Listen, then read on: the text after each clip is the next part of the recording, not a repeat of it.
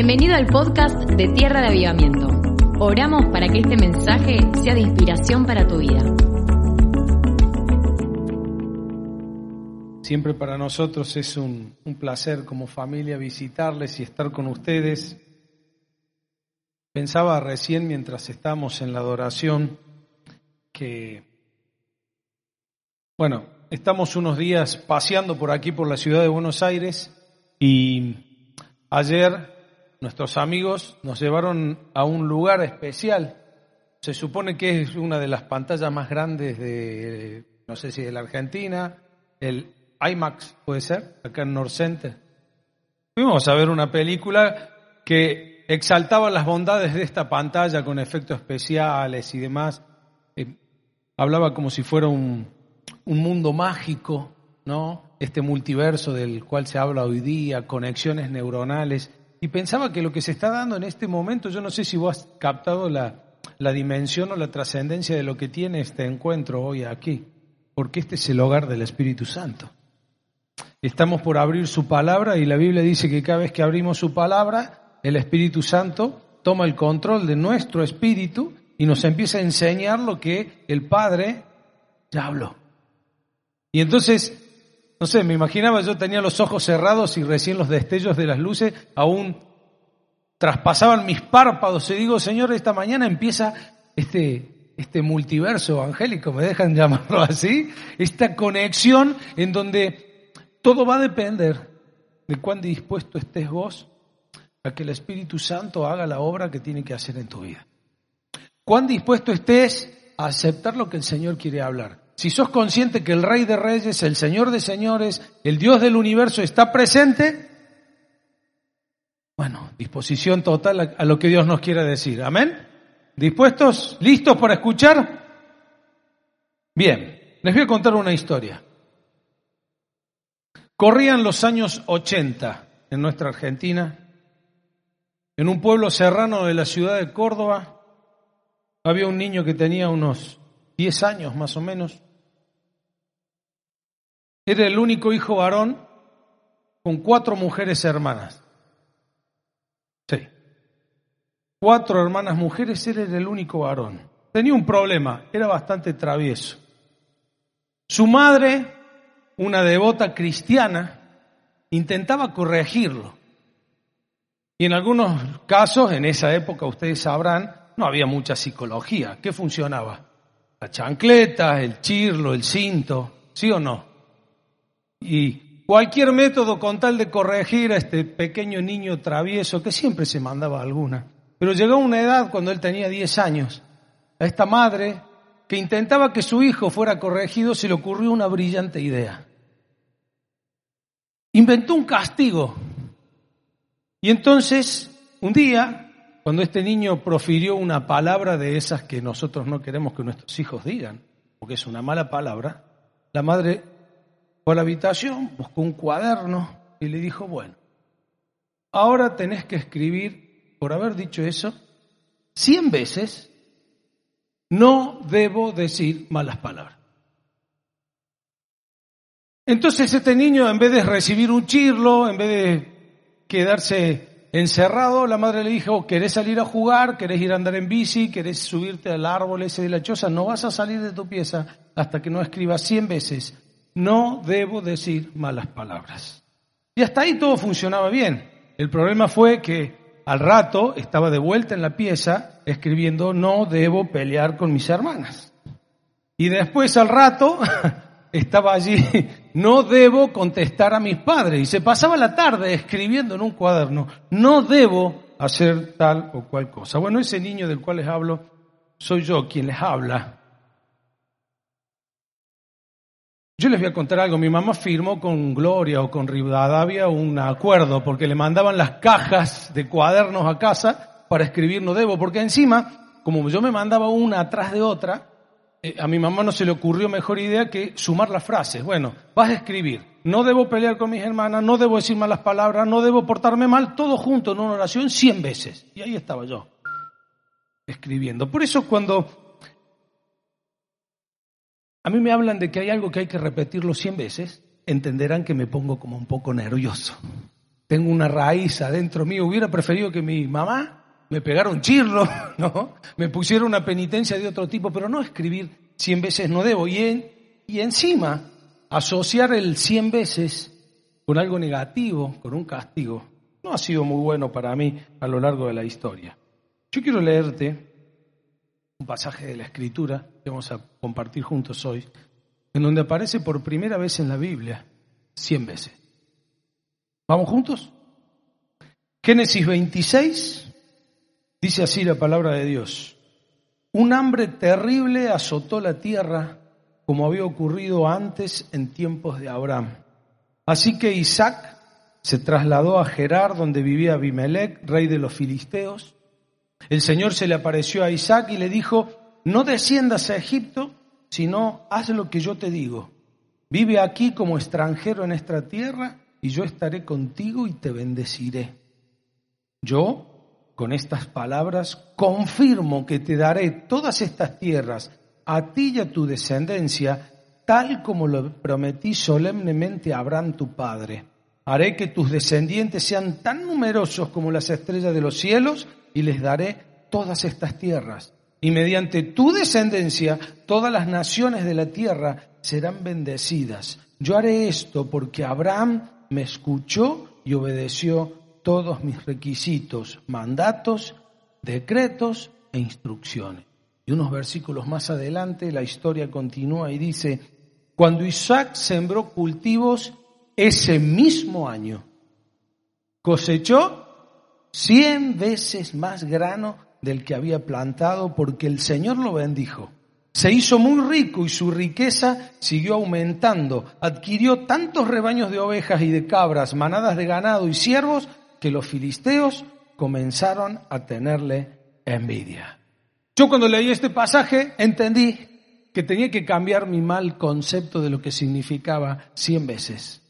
Porque acá tenemos un hombre de Dios que dice que cosechó en un año en particular. ¿Y qué pasó? Por cada semilla que él sembró, cosechó cien veces. Y quizás el título del mensaje de hoy podría titularse cien veces. Y quisiera que transitáramos juntos un camino especial. Sé que este es un pasaje clave para Tierra de Avivamiento, de hecho allí está parte de un pasaje que vamos a leer después de Génesis 26. Dios ha traído sobre ustedes esta palabra preciosa, espacios libres para este año. Y este es un capítulo que habla de cómo recibir bendición de Dios. Y yo quisiera poder transmitirte lo que el Señor habló a mi corazón y que puedas tomarlo para vos, eh, ponerlo en práctica y llevarlo adelante. Es una escena muy particular la que está viviendo Isaac en este momento, porque dice que era un año complejo, ¿sí o no? Dice que el pasaje arranca diciendo que una terrible hambre azotó la tierra. Y quiero venir a recordarte algo que el Señor me enseñó con este pasaje, para que vos también puedas recordarlo o aprenderlo. Y es lo primero que el Señor puso en mi corazón para decirte esta mañana. Dios bendice en medio del caos y del desorden. Era un país que estaba sufriendo un hambre extrema. Había necesidad. Isaac, ante esa necesidad, quiere irse a otro lugar. Dios le da órdenes estrictas que no lo haga, que se quede ahí. Y dice, no dice, y después de sufrir un montón de escasez y pasar penurias a los años. No, no, no dice, ese mismo año, ese mismo año, sembró y cosechó. Ahora, todos nosotros, salvo que haya alguien que haya venido del exterior hoy, alguien viajó del exterior, está viniendo de otro lado, vivimos acá en Argentina, estamos en un tiempo complicado. Venimos de una pandemia que nos ha golpeado mucho, estamos viviendo un año complejo, no solo porque es un año electoral y los políticos están en la suya y la gente en otra, sino que eh, anda al súper y te vas a dar cuenta que es un año complejo. En la antigüedad azotaba el hambre cuando había escasez de lluvia, cuando las cosechas no rendían, cuando los ganados se morían y la gente no tenía que comer. No existía supermarket, no, existían los malls, no había shopping para ir a comprar cosas, pero si la tierra no daba sus frutos y no producía, había escasez, había hambre. Nuestro país está sufriendo de un tiempo de caos, de desorden. No estamos honrando a Dios, no estamos haciendo las cosas bien como país. Pero en ese caos, en ese desorden, Dios tenía un plan para Isaac era bendecirlo. Y quiero decirte, y si querés toma esta palabra y levanta tu mano, el Señor ha decidido bendecirnos a su pueblo, en medio del caos, en medio del desorden. El Señor me ha dicho que te recuerde que no importa aún la situación personal o familiar que estés viviendo, porque quizás puede haber un problema de familia, una enfermedad. Alguien ha dicho alguna vez, tengo la vida patas para arriba, estoy dado vuelta, todo es un caos, todo es un desorden. El caos y el desorden atraen a Dios. Cuando vos decís yo no puedo, Dios dice, no dice si se puede, ¿no? Porque ese es un lema de un político, ¿no? Dios no dice si se puede, Dios dice yo puedo. Él puede. Porque Él es el gran yo soy. Él es el que puede poner en marcha lo que no hay. Y hay una realidad que está presente en la escritura en todas sus páginas. Y es que mientras más oscuridad, más luz. Mientras más oscura es la noche, más resplandece la luz de Cristo. Mientras más hambruna había, Dios te tenía preparado un plan salvador para Isaac. Y lo hizo Dios en un montón de etapas. Uno lee la escritura, como siempre en el medio del caos, del desorden. Después esto mismo se repitió muchísimos años después. ¿Recuerdan? Sería como un tataranieto de Isaac o bisnieto, José. ¿eh? Un hambre terrible. El pueblo, el mundo se moría. ¿Y quién tenía guardadito después de siete años de guardar cosas? José. ¿Por qué? Porque Dios lo bendijo y bendijo a su pueblo a través de él. Mientras más oscura sea la noche, más va a brillar la luz de Cristo en tu vida. Estás pasando por un problema difícil, no alcanza, no llegamos a fin de mes, falta trabajo. Empiezan las clases, hacemos cuentas y todo lo que hay que tener para que los chicos empiecen y uno se empieza a agarrar la cabeza y hay cuentas por pagar y los impuestos subieron y, todo y los servicios. El Señor dice, me gusta el caos. Yo quiero venir a tu vida para bendecirte. Y qué bueno que tomemos esa palabra de parte del Señor en esta mañana, porque no solamente Dios bendice en medio del caos, sino que para recibir la bendición de Dios hay que hacer algo. Y es obedecer. Había una crisis, había un país con hambre, Isaac en su humanidad pensó, bueno, acá no va la cosa, me tengo que ir, como muchos, quizás en este país, han decidido comprar un boleto y partiendo de acá cerquita, de Seiza, se fueron. Isaac pensó hacer lo mismo, pero Dios le dijo, no, quédate donde estás, no bajes a Egipto, porque Egipto era el lugar donde había comido, no, no, quédate acá. ¿Por qué? Vive aquí como extranjero en esta tierra y yo estaré contigo y te bendeciré. Miren, este es un ejemplo tan solo, un botón de muestra de cómo operan las promesas de Dios, de cómo operan las bendiciones de Dios. Si bien aquellos que hemos creído en Cristo, sabemos que hemos sido bendecidos en Cristo con toda bendición espiritual, estamos sentados con Él en lugares celestiales y hemos accedido a esos beneficios tan solo por creer. Las bendiciones de Dios, las promesas de Dios son condicionales a nuestra conducta. Son condicionales a lo que nosotros hacemos. Mientras nosotros obedezcamos a Dios, la bendición de Dios está con nosotros. Dios no puede bendecir a quien no obedece. Cuando Él le habla al padre de Isaac, a Abraham, capítulos antes, en Génesis 22, cuando le da la promesa, le dice, mediante tu descendencia, todas las naciones de la tierra serán benditas. Todo eso, ¿por qué? Porque me has obedecido. Cuando nosotros obedecemos a Dios, preparamos el camino para que Él derrame bendiciones sobre nosotros. Si no hay obediencia, no puede haber bendición. No es que podemos sentarnos con Dios a negociar.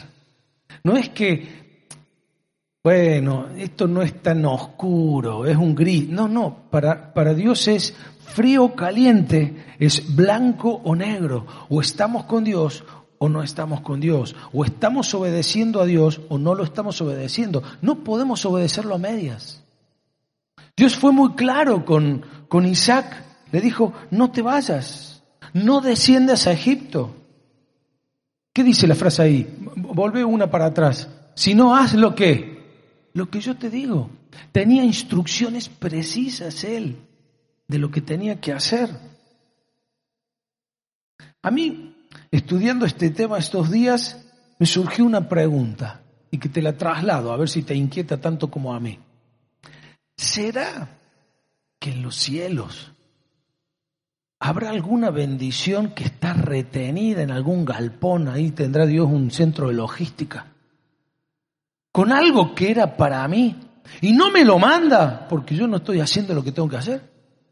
Imagínate, hace un ratito pasábamos viniendo para acá, un galpón gigante, le pregunto a Pablo, ¿qué es eso? No, me dice, es un centro de logística. Yo me imaginaba un lugar así en el cielo, en donde haya un box que diga Mayra Gimondian, Pablo Gimondian, Alejandro, Natanael, Agustín, ¿eh? Sol, y, y, y, qué hay? Y no, está lleno de todo lo que le quiero mandar. Y uno dijera, bueno Dios, ¿por qué eso es tan malo? Mandáselo. Y es que para enviar mi bendición, tiene que haber obediencia. Me preguntaba, ¿cómo será mi galpón? ¿Estará lleno o estará vacío? Tu galpón en los cielos, tu lugar en donde Dios está reservando eso que tiene para vos, ¿está lleno de cosas que te tendría que haber dado? Y, no sé, por ahí veo un juguete grande y digo, pucha, pero no me lo diste. Hay cosas que Dios te las puede dar a una edad y después no te da nada más. ¿eh? Pasa el tren a veces y Dios no hace milagros. Es más, la Biblia dice que Él manda dones a los hombres y hay una parábola que explica muy bien, el que no administra bien lo que Dios le da, se lo saca y se lo da al que más tiene. Así que, ojo, puede que tu galpón esté vacío, pero no porque Dios no te las haya dado a vos, sino porque se las dio a otro.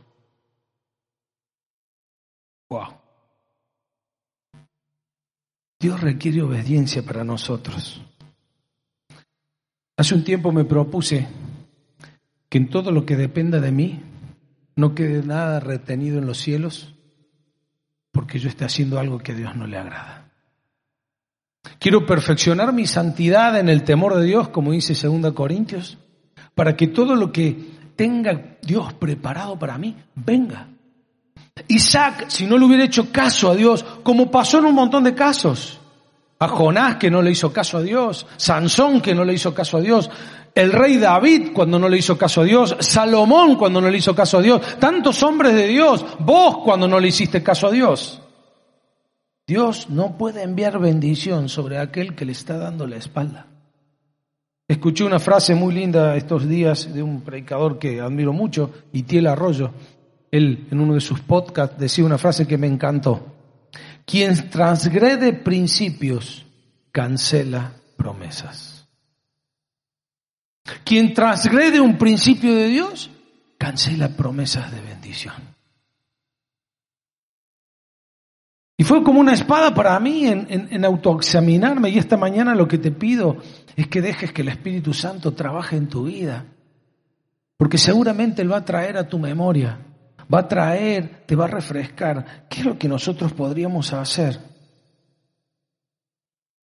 para que Él nos retenga una bendición que era para mí? Dios tenía preparado esa multiplicación fabulosa. Por cada granito de semilla que siembres Isaac, yo tengo cien que te los voy a devolver. Haceme caso, haz lo que yo te digo, le dijo. Te hago una pregunta.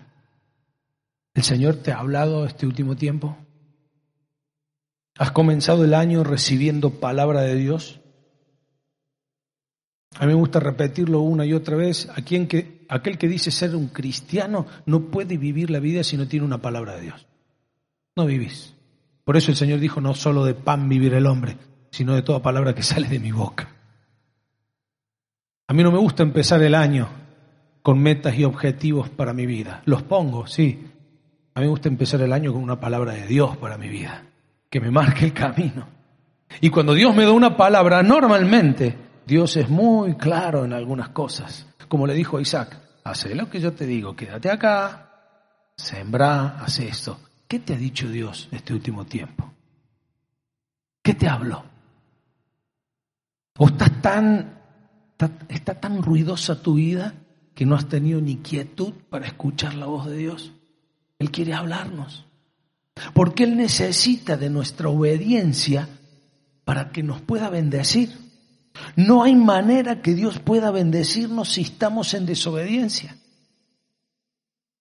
Y ojo, déjame que lleve este punto y no me detengo más a, un lado. No estoy hablando de una persona que esté en pecado, que esté flagrantemente haciendo algo que a Dios no le gusta, sino que simplemente no le está haciendo caso. Porque vos podés llevar una vida bárbara, venir acá cantar los domingos, tener tu ministerio. Los voy a usar a los chicos de la banda de ejemplo. Podés venir, cantar, tocar en un instrumento, servir de ujier, eh, ayudarlo a los pastores, podés tener un ministerio activo, podés estar haciendo bien, no tenés pecado, no cometés adulterio, sos un joven puro para Dios, sos un hombre que amas a tu esposa, a tu esposa. Todo bien, pero Dios te ha hablado y no le has hecho caso. Y si no hay obediencia, no hay bendición. A mí lo que me gusta de este pasaje es que lleva esto de que Dios quiere bendecirnos a lo que yo le he llamado que siempre que Dios trae bendición, la bendición de Dios es exorbitante. ¿Sabes qué significa la palabra exorbitante? Es excesivo, fuera de lo normal. Dice que cuando Isaac sembró sus cultivos ese año, cosechó cien veces más grano del que había plantado porque el Señor lo bendijo. Estuve intentando eh, ver cómo es el rendimiento de una semilla. Y ustedes saben que depende, acá no dice qué cultivo, qué sembró, podríamos irnos a la historia. Acá en la Argentina, que somos un país eh, agrícola, y que sembramos, tenemos hectáreas, hectáreas, millones de hectáreas sembradas. Hay todas técnicas. Hoy día la ciencia ha avanzado tanto que pueden determinar el rinde de una hectárea en base a la cantidad de semillas. Miren, encontré investigando este tema una fórmula que dice cuántas semillas le tenés que poner a tu sembradora, cada cuántos centímetros las tirás y en base a eso es el rendimiento que va a tener. ¿Debido a qué? Al agua, al clima, un montón de cosas. Ahora, créanme, ni con las mejores técnicas de hoy, se llega a un rendimiento del 100%. Y el Señor se lo dio a Isaac hace miles de años de atrás. Y le dijo, pero ¿por qué tuvo ese rendimiento? Porque no era que Abraham podía, no, Isaac podía, no, no hizo una campaña a Isaac, sí se puede, vengan conmigo, no lo voy a defraudar. Era, Dios puede, yo puedo hacerlo. Vos vas a tirar semillas y yo te voy a dar un rendimiento del ciento por uno. La primera vez en la Biblia que sale esto de el ciento por uno es en este pasaje. Antes no lo encontrás. Luego, este ciento por uno se repite, por ejemplo, en la parábola de Jesús, cuando habla del sembrador que salió a sembrar. ¿Recuerdan? Que tira semillas en distintas tierras y llega a Mateo 13:23 y dice que las semillas que cayeron en la buena tierra representan a los que de verdad oyen y entienden la palabra de Dios y producen una cosecha 30, 60 y hasta 100 veces más numerosa de lo que se había sembrado. Otra vez más aparece la palabra 100 veces. O sea, me tengo que convencer que los 100 veces no es malo, es bueno. ¿eh? Porque se ve que está Dios por detrás. Él dice, miren, la palabra sembrada en buena tierra da una cosecha al 30, al 60 y al 100 por uno. Porque Dios cuando bendice lo hace en serio. Dios cuando bendice es evidente que esa bendición no la podrías haber generado por tus propios medios. Por eso la Biblia dice que la bendición de Jehová enriquece y no añade tristeza con ella. Trae algo extra, sobrenatural, que no lo puedes explicar. Y es solamente, como decía la gente que lo veía José. ¿Había algo en José? ¿Por qué? Porque Dios estaba con José. Hay algo en ustedes, porque Dios está con ustedes. Ahora, A mí me gusta este concepto de las 100 veces.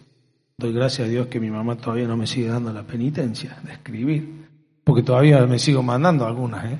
Y tendría que estar escribiendo. Menos mal que Dios no me dice, escribí eso. Ahora, porque Dios agarra este concepto de las 100 veces y lo vuelve a utilizar, pero ya no para la siembra, sino que toma un principio espiritual. Así como le dijo Isaac, sembra una semilla que yo te voy a multiplicar la cosecha por cien. Así como Jesús tomó eso y dijo, bueno, sembrar la palabra de Dios en tierra fértil es para que dé a 30, 60 y a 100 por uno. El mismo Jesús, después que se va el joven rico, ¿recuerdan lo que dijo?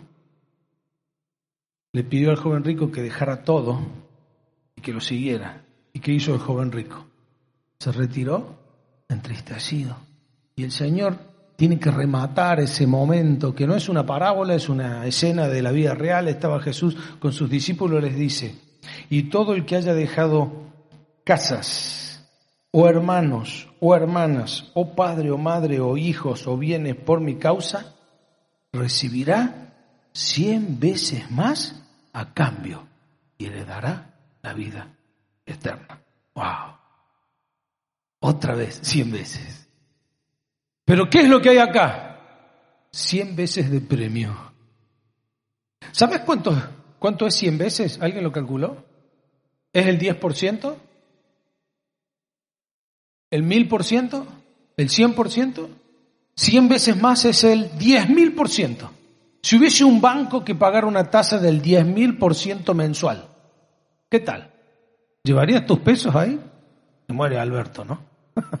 A ver, alguien que nos diera ese, ese rendimiento. Dios dice, si hay alguien que por mi causa haya dejado padre, madre, hermano, hermana, ¿y qué dice? Bienes. Por mi causa, yo le voy a dar cien veces más. ¿Quién quiere vivir esta palabra? Mira, con mi esposa estamos sirviéndose al Señor hace varios años. Vamos casi por los 20 años de pastorado. Y créanme que en este transitar nos hemos perdido más de una fiesta familiar. Hemos tenido que cambiar nuestras prioridades y a veces no estar en un cumpleaños de un sobrino, de un padre, de una madre, porque necesitábamos trabajar para Dios. Quizás mis hijos no pudieron compartir todo el tiempo con sus primos, que otras familias comparten porque nos acompañaban en el ministerio. Pero hoy día yo les puedo decir que el Señor nos ha regalado más, de 100 primos extras para mis hijos, nos ha dado más de 100 padres. Yo hoy tengo una casa que el Señor me permite administrar porque no es mía, pero saben, no hay ciudad del país en donde uno no pueda ir que no tenga una casa amiga en donde dormir. Y el Señor dice, yo les voy a dar 100 veces más. ¿No querés vivir esa realidad? ¿No querés recibir de Dios? Ahora, vos fíjate, el Señor siempre, ¿qué multiplica? Esto no es el mundo mágico de, ¿cómo era el de ayer? Quantine, eh, Quantumania, no sé ese nombre de la película, es medio raro.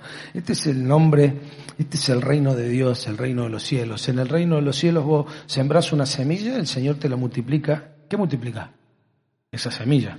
Y el Señor dice, sembrás una causa, una casa, sembrás un bien, sembrás un padre, una madre, una relación. ¿Por qué? Por mi causa es que no se trata de lo que vos hagas por vos, se trata de lo que vos hagas por Dios. Porque conozco cientos de personas, y por no decirte miles de personas, que no están en esta mañana en este culto, que no van a ninguna iglesia porque están laburando, porque están trabajando, porque están dejándolo todo por un trabajo, por la familia. Hay gente que organiza un cumpleaños y no viene a la iglesia porque mi hijo está festejando, le estamos festejando cumpleaños a nuestro hijo. Y Dios no dice que te va a dar cien veces más si haces eso. Te, va te dice que si vos venís a la, casa de Dios, que si vos servís a Él, que si lo pones en prioridad, que si hay algo que vos dejas por Él, Él te, te va a dar cien veces más. No dice que si no podés venir a la iglesia porque estás trabajando, Él te va a bendecir. ¿Se entiende? ¿Me hago entender en todo caso?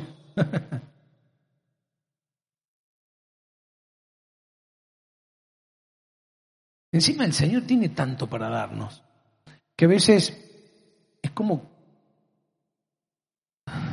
creo que alguna vez lo conté acá también, ¿no? Que había una señora que iba a mi abuela que falleció el año pasado con 97 años y una hermana de la iglesia iba y le, pedía oración para que saliera el 42 en la quiniela, porque había jugado. Entonces tenía un motivo de oración. Digo, suena utópico, ¿no? Que pidamos oración para que salga un número de la suerte para ganar la quiniela, teniendo un Dios que es el rey del universo, que tiene todo para darnos que quiere bendecirnos, que hay un galpón en los cielos lleno de cosas para nosotros y el único que nos pide es que nosotros obedezcamos, porque su bendición es exorbitante, porque su bendición es abundante, porque su bendición es grande. Mira lo que dice la palabra de Dios sobre lo que Dios quiere hacer con nosotros. Isaías 66, 12. Esto dice el Señor, yo le daré a Jerusalén un río de paz y prosperidad las riquezas de las naciones fluirán hacia ella. Sus hijos se alimentarán de su pecho, serán llevados en sus brazos y sostenidos en sus piernas. Yo les daré un río de qué? De paz y prosperidad. Yo quiero un río de paz y prosperidad para mi vida. Y el Señor lo tiene disponible hoy para nosotros, para que lo podamos tomar. Más adelante en ese mismo capítulo dice Isaías 66, 14, cuando vean estas cosas, su corazón se alegrará, florecerán como la hierba y dice, todos verán la mano de bendición del Señor sobre sus siervos y su ira contra sus enemigos. Dice, todos, todos verán, todos verán la mano de bendición del Señor. ¡Wow! ¿Habrá quedado algo ahí en los cielos para nosotros? ¿Por qué pensamos en chiquito? Dios quiere bendecirnos a lo grande, con paz, con prosperidad. Sí, el entorno tuyo puede ser caótico. Buenas noticias, a Dios le gusta orar en esos lugares, es especialista. Él dice, yo tengo planes de bien, quiero hacerles el bien. Y Dios es un caballero, como diría un pastor que conozco. Dios es un caballero, siempre está llamando a la puerta. Nunca, nunca te impone nada. Si hay algo que nos estamos perdiendo, pasa por nosotros. Y por último, el último punto, que me voló la cabeza. Porque nosotros para tener la bendición de Dios sabemos que tiene que haber caos, Dios va a orar, Dios nos pide obediencia, su bendición es terriblemente grande, es exorbitante. Pero ¿sabes qué? La bendición de Dios necesita espacio. La bendición de Dios necesita espacio. Si uno lee el capítulo, que sé que lo han leído porque es la palabra que Dios les ha dado a ustedes como palabra profética este año, dice que se hizo muy rico y su riqueza siguió aumentando, hablando de Isaac, adquirió tantos rebaños de ovejas y de cabras, manadas de ganado y siervos, que los filisteos comenzaron a tener la envidia. O sea, no era tanto la cosecha al ciento por uno, que ahí arrancó la bendición de Dios, sino que con la plata que le dieron por esa cosecha se pudo comprar animales, siervos, empezó a crecer de una manera que dice que le empezaron a tener envidia. A tal punto llegó que la historia cuenta que Isaac se tuvo que ir de ahí. Pero ya no porque había hambre, sino porque tenía mucho. ¡Wow! Mirá cuando el Señor a su pueblo lo saque de un lugar, no porque va en busca de comida, sino porque tiene abundancia de comida. porque tiene abundancia de cosas. ¿Cuántos de nuestros hijos se irían de la Argentina, pero no porque buscan un algo mejor, sino para llevar lo mejor de acá a otro lado? Ese tiempo viene, lo tenemos que creer. Tenemos que trabajar para eso. Dice que Isaac se va a otro lado y el gran problema de los lugares donde vos ibas a habitar y en ese tiempo, en tiempos de campaña, en un terreno árido como el de Israel, era conseguir agua. Entonces cavaban pozos y resulta que reabrían los pozos que había usado antes su padre, los siervos de su padre, y eh, venía gente y se los sacaba. Y bueno, un pozo tras otro hasta que llega el versículo 26 y dice, y si Isaac abandonó ese pozo, siguió adelante y cavó otro. Y esta vez no hubo ningún conflicto porque él venía cavando pozos y tenía problemas con sus vecinos. Entonces Isaac llamó a aquel lugar Rehobot, que significa espacio abierto o espacios libres, porque dijo, al fin el Señor ha creado espacio suficiente para que prosperemos en esta tierra. La bendición desata una prosperidad y esa prosperidad necesita espacio porque no hay manera de recibir lo nuevo de Dios si no se va lo viejo. ¿Lo digo de vuelta? No hay manera de que venga lo nuevo de Dios si no se va lo viejo. Es tan práctico esto que nosotros lo pudiéramos llegar a algo más práctico y que me lo vas a entender. Si tenés un placar en tu casa chiquito, ¿no? En donde ahí tenés colgado todavía el saco del casamiento. ¿A quién le pasa eso? Lo tenés ahí colgadito, claro, no usamos nunca saco, ¿no? Pero, y el casamiento del tío, del primo, el cumpleaños de 15, de los sobrinos, todo que te pone el mismo saco. ¿Cuándo va a venir otro saco? Cuando ese no esté. ¿Vieron ese que la remera le chiflan y ya se viene sola porque la usa la misma remera siempre? ¿Cuándo va a venir otra remera? Cuando haya espacio para poner la nueva, porque si sigue estando la vieja, lo nuevo no viene. Y nos reímos con algo como el placar. Pero esto ocurre en nuestra vida personal. Bueno, no, la esposa no es vieja, ¿eh? no la hagan ir para que venga lo nuevo, ¿no? Por las dudas. no se me tomen de esto porque no va por ahí, ¿eh? El que estaba, el Señor me dio una palabra, sale esta noche y el, ¿no? Esta tarde y creen que hay que sacar lo viejo, ¿eh? Las mujeres no se ponen viejas, los hombres tampoco. No es cuestión de, de sacar lo que no está, me estás entendiendo, el Espíritu Santo te está hablando. Pero a veces en nuestra vida hasta que no sacamos lo viejo y hacemos espacio. No puede venir lo nuevo. Entonces hay veces que hay hábitos en nuestra vida que los venimos arrastrando hace ratos, no son hábitos malos, o sí, pueden ser hábitos malos, pero que ocupan espacio. Y Dios necesita darte una nueva palabra y necesita que vos en vez de ver una hora de Netflix por día, veas media hora, para que en la otra hora haya espacio tiempo para que Dios te pueda hablar. Y en vez de leerte tantos libros, Él necesita que vos por lo menos tengas un tiempo. Mira, hay gente, ¿puedes creer que hay gente que viene a ministrar, a servir? No digo que pase en esta iglesia, allá en Carlos Papas, acá no, pero que viene a servir y no tiene un tiempo a diario con Dios. Hoy pasamos un excelente momento siendo ministrados por este equipo de alabanza y nos llevó a adorar a Dios. ¿Ustedes creen que eso se logra de taquito. ¿Eso lo hace un artista? No, eso se logra por intimidad. Y lo que ocurre en cada reunión, cuando el pastor nos habla, cuando un, líder en una reunión nos da palabra, es porque ha habido intimidad previa.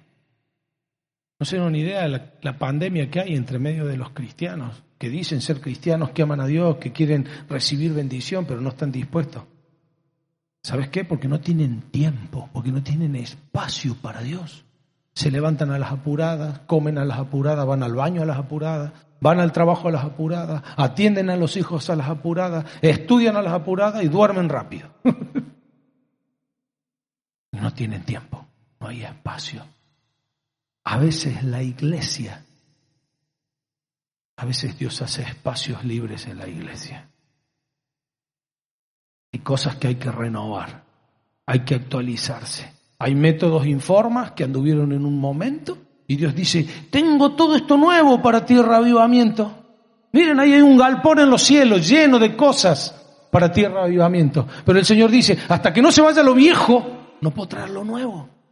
Iglesia querida, en el nombre del Señor, ¿qué hay en tierra de avivamiento? Que hay que hacer espacio. No lo sé. Desconozco. ¿Qué hay en tu vida, querido? Que haya que correr, que haya que sacar. Hay un montón de gente dispuesta a perder tiempo o agarrar lo que vos vas a desechar. Hay poca gente dispuesta a pagar el precio de obedecer a Dios y recibir las promesas de Él. A veces tenemos que actualizarnos. ¿Funcionó? Sí, era bárbaro hace tiempo atrás. Anduvo, sí, pero hace mucho. Hoy día Dios quiere otra cosa para nosotros. Hay, hay un versículo que, así como esto, de que la bendición de Dios necesita espacio, y, espero que te lo grabes. ¿eh? ¿Sentís que el Señor nos te está bendiciendo? Primera pregunta, ¿lo estás obedeciendo? Sí, yo le hago caso a todo lo que Dios me ha dicho. Segunda pregunta, ¿hay lugar en tu vida para que venga la bendición? ¿Hay lugar? Porque a veces no tenemos lugar. Hay algo viejo para correr. Ahora, a mí lo que me vuela la cabeza es este versículo que les voy a leer, de Malaquías. Dios está hablando de los diezmos y dice, traigan todos los diezmos al depósito del templo para que haya suficiente comida en mi casa. Si lo hacen, dice el Señor de los ejércitos celestiales, oh, tuvo que poner la chapa Dios. Es como que vieron cuando tira la chapa, lo dice Dios. ¿Qué pasa? Les abriré las ventanas de los cielos, derramaré una bendición tan grande que no tendrán suficiente espacio para guardarla. Por un lado Dios nos pide que hagamos espacio y por otro lado dice, mira, si haces espacio, te lo voy a llenar tanto que te va a quedar de vuelta sin. Pero de la gloria de Dios, de su bendición. No vas a tener espacio suficiente para guardar las bendiciones que vengan para vos. ¿Sabes qué lindo sería que hayas hecho todo y el Señor, no sé, parece que hay una ventana en los cielos. Ves pasada en nuestra iglesia prediqué de eso porque la palabra ventana aparece en muchos lados en la Biblia, pero acá dice que parece que hay una ventana en el cielo que Dios la puede abrir o la puede cerrar. Dice, pruébenme, pónganme a prueba con los diezmos, dice, yo la voy a abrir, le voy a enviar tanto tanto que ustedes van a decir, Señor, cerrado, ya está, no puedo recibir más. ¿Te gustaría algún día decirle al Señor, Señor, no me mandes más bendiciones? Ya está, no tengo lugar para guardarla. Es como si alguien te quisiera traer oro, plata, autos de lujo, vacaciones, cruceros, de todo lo que nos gusta a nosotros, ¿no? Pero, y vos tuvieras que decirle, no, no, no, no, no me regalé otro viaje porque ya no me quedan días para viajar. Acordate, el Señor multiplica lo que vos invertís, pero para Él. Para Él. ¿Quién quiere recibir la bendición de Dios? Aquí, ¿a quién le interesa obedecerlo de una manera tal que puedan estar recibiendo todo esto de Dios? Miren, yo quiero terminar tan solo mencionando algo. Uy, ya estamos con el tiempo. Esta palabra que Tierra Avivamiento ha recibido como la palabra para el año. Y sé que los pastores aquí la van a estar desarrollando y van a aprender cómo hacer espacio libre, cómo tener espacio suficiente para que brote el agua de la bendición de Dios en ese pozo, para que haya espacio en nuestra vida, para que Dios traiga. Miren, esta palabra de Dios está alineado con lo que Dios está hablando a su pueblo aquí en la Argentina, créanme. Yo les voy a compartir muy brevemente, nosotros en Carlos Paz, este año, hemos tenido una palabra que nos ha regido durante, y nos va a regir durante todo este tiempo. Está basada en Isaías 61 y es el año del favor de Dios. Esa imagen que ustedes ven allí, la hemos puesto así como ustedes han puesto aquí, nosotros hemos hecho una gigantografía terrible en nuestra iglesia y la hemos puesto ahí. Y ustedes saben cuál fue mi sorpresa, no es sorpresa, el Espíritu Santo nos sorprende de esa manera, pero hablando con varios pastores de la Argentina, de varias zonas, El Señor está hablando esta palabra a su pueblo. Viene un tiempo de favor de Dios. Viene un tiempo de espacios libres. Viene un tiempo de crecimiento. Aunque todos digan que está mal, aunque sea terrible lo que estemos viviendo como Argentina, aunque la necesidad abrume, aunque la noche sea muy oscura, la luz de Cristo va a brillar. Isaías 61 dice, el Espíritu del Señor soberano está sobre mí, porque el Señor me ha ungido para llevar buenas noticias a los pobres, me ha enviado a consolar a los de corazón quebrantado y a proclamar que los cautivos serán liberados y que los prisioneros serán puestos en libertad. Él me ha enviado para anunciar a los que se lamentan que ha llegado el tiempo del favor de Dios. Y el Señor me ha traído de Carlos Paz hasta aquí para decirte, viene un tiempo de favor de Dios sobre su pueblo. Un tiempo en donde, después si querés, leelo, sumalo a esta palabra preciosa que ustedes tienen de Génesis 26, lee Isaías 61. Favor en lo personal, favor laboral, favor ministerial, favor financiero, material, favor familiar y favor espiritual. Todo eso tiene preparado Dios para su pueblo nosotros no tenemos lugar. No le hacemos espacio. Y los más rebeldones no hacemos caso. Quien quiera recibir bendición de Dios, póngase de pie en esta mañana. Vamos a terminar orando y dejando que esta palabra penetre en nuestros corazones, nos ministre, nos hable.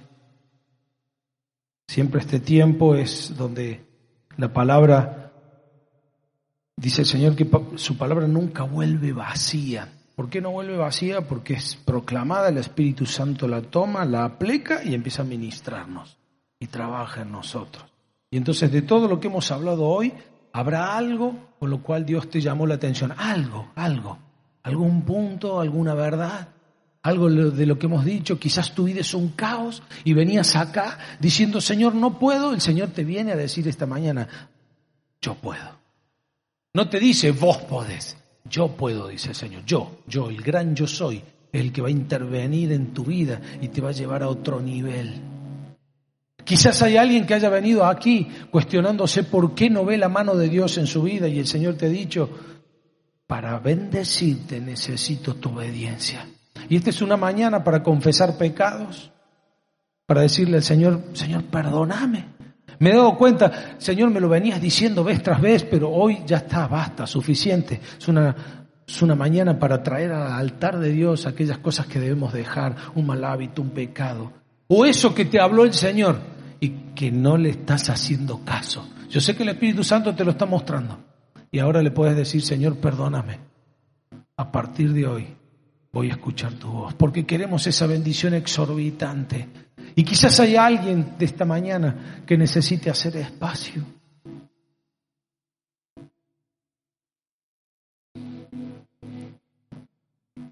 ¿Te imaginas a otro usando una bendición que era para vos? Esto es bíblico. Si vos no haces espacio, si no obedeces lo que Dios tiene preparado para vos, se lo va a dar a otro. Tené amor por vos mismo. Abrí tus brazos esta mañana y decirle, Señor, quiero recibir todo lo que haya para mí, todo, todo, todo, que no quede nada.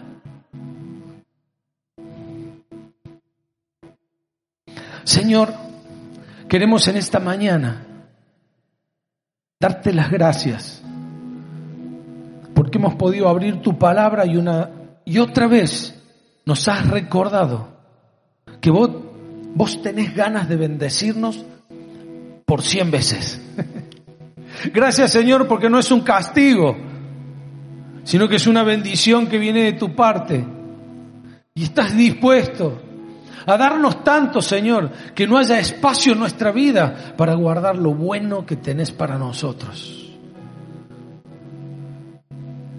Quiero pedirte, Espíritu Santo, en esta mañana, que puedas obrar en aquellas personas que necesitan de ti, que necesitan arrepentirse, necesitan pedir perdón, aquellas que su vida es un caos, es un desorden, para que te den permiso a entrar, para que vos puedas bendecir, ordenar, prosperar. Señor, como leíamos recién, hay un río de paz y prosperidad sobre nosotros. Lo queremos, Señor.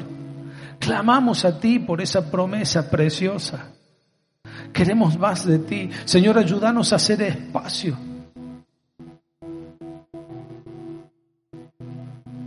Perdónanos, Señor, por estar tan ocupados, no tener tiempo, por haber postergado. Señor, perdónanos por llevar esas mochilas que no son nuestras, con peso extra. Hoy, Señor, como dice tu palabra, despojándonos de todo peso, de todo lugar, de toda cosa